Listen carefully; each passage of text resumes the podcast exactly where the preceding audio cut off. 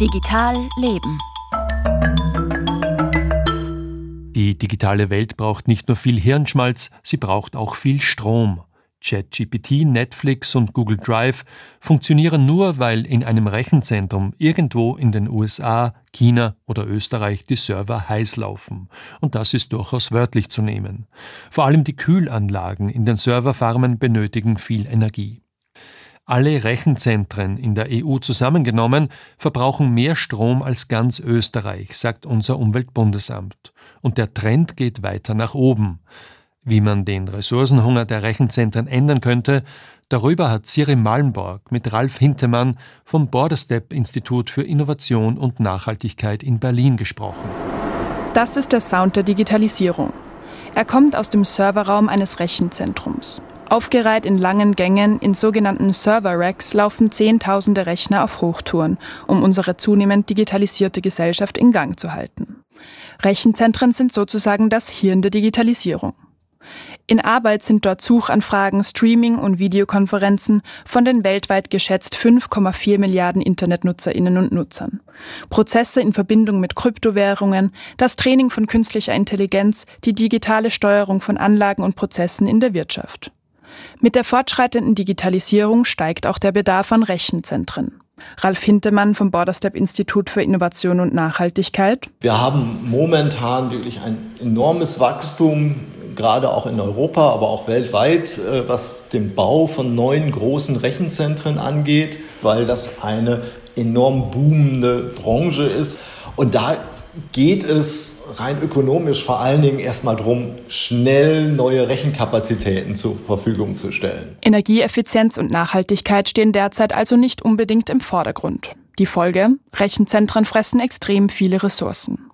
Wasser und Energie für Kühlung und Betrieb, Boden für die oft mehrere Fußballfelder großen Gebäude, wertvolle Rohstoffe für die Elektronik. Gleichzeitig geht unsere Internet- und Computernutzung nicht zurück. Ganz im Gegenteil. Die Herausforderung ist allerdings, dass wir immer mehr digitalisieren. Während wir vielleicht vor 10, 15 Jahren einen PC haben, haben wir heute Laptop, ein Smartphone oder mehrere Smartphones. Unser Fernseher ist auch smart, unsere Kaffeemaschine, unser Kühlschrank, alles wird smart.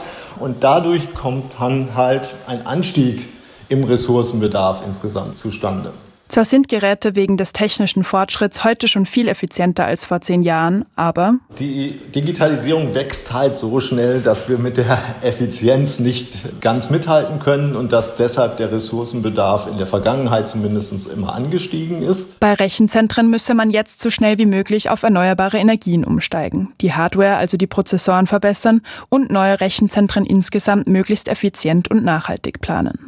Zum Beispiel mit Hilfe von KI. Wir bauen letztendlich eine Kopie der künftigen Anlagen im Computer auf und können diese Kopie dann mit Hilfe von künstlicher Intelligenz so optimieren, dass das nachher alles sehr schnell, einfach und hocheffizient in der Praxis umgesetzt werden kann.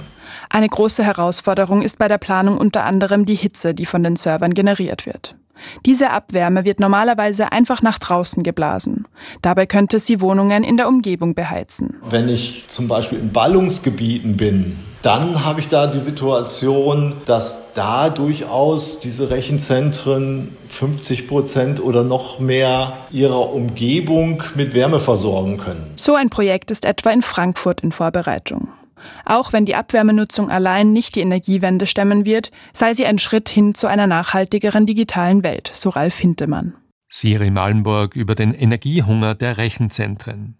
Ein hochinteressanter Umweltsatellit wurde am Samstag von der Vandenberg Space for Space in Kalifornien in den Orbit geschossen. Vanguard, so sein Name, kann den CO2-Ausstoß einzelner Unternehmen überwachen. Er gehört der privaten Firma GHGSat. Schon seit 2016 überwacht sie den Methanausstoß, der weitaus höher ist als in den meisten Modellen angenommen. Ähnlich höher dürften auch die Emissionen des Treibhausgases Kohlendioxid liegen. GHGSat verkauft seine Daten an Unternehmen, die ihre Emissionen reduzieren wollen. Das war Digital Leben mit Franz Zeller.